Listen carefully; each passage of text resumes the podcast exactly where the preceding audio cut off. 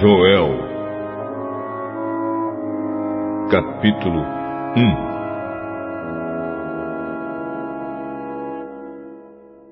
Esta é a mensagem que o Senhor Deus deu a Joel, filho de Petuel. Prestem atenção, velhos. Escute, povo de Judá. Já aconteceu alguma coisa tão terrível como esta em nossos dias ou no tempo dos nossos antepassados? Digam aos seus filhos o que aconteceu, que eles contem aos seus filhos e que estes falem sobre isso à geração seguinte.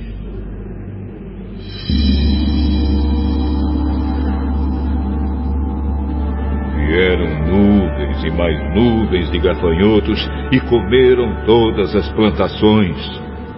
O que os primeiros gafanhotos deixaram foi devorado pelos que vieram depois. Acordem, beberrões! Acordem e chorem! Vocês que gostam de vinho, pois as uvas foram destruídas e não haverá vinho novo para beber vieram os gafanhotos como um exército enorme e poderoso invadiram o meu país. Os seus dentes eram como os de um leão e afiados como dentes de uma leoa. Destruíram as nossas barreiras e acabaram com as nossas figueiras. Arrancaram as cascas das árvores deixando os galhos completamente brancos. Chorem como uma jovem vestida de luto que chora a morte do seu noivo. Os sacerdotes, os servos de Deus, choram no templo do Senhor, porque não há mais ofertas de alimento nem de vinho. Os campos estão arrasados. A terra está de luto pois os cereais foram destruídos e as pareiras e as oliveiras secaram. Fiquem desesperados, vocês que trabalham nos campos. Chorem, vocês que cuidam das parreiras, pois não há trigo nem cevada. Todas as colheitas foram destruídas. As parreiras e as figueiras secaram Estão secas as romãzeiras, as palmeiras, as macieiras e todas as outras árvores frutíferas. O povo todo está triste. Sacerdotes, vocês que apresentam as ofertas no altar, vistam roupa feita de pano grosseiro e chorem. Servos do meu Deus, venham ao pátio do templo e chorem a noite inteira, pois na casa do nosso Deus não há mais ofertas de alimento nem de vinho.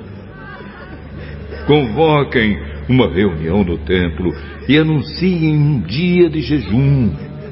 Reúnam as autoridades de todo o povo de Judá no templo do Senhor, nosso Deus, e orem a Ele pedindo socorro ah, está chegando o dia do Senhor em que o Todo-Poderoso vai trazer destruição.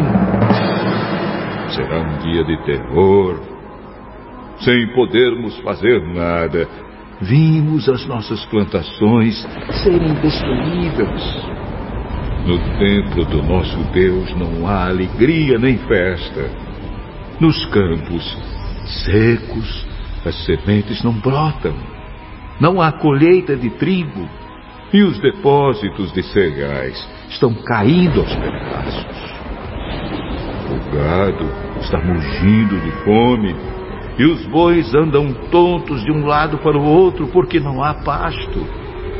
As ovelhas também estão morrendo. Eu clamo a ti, ó Senhor, as árvores e os pastos estão secos, como se um fogo tivesse queimado tudo.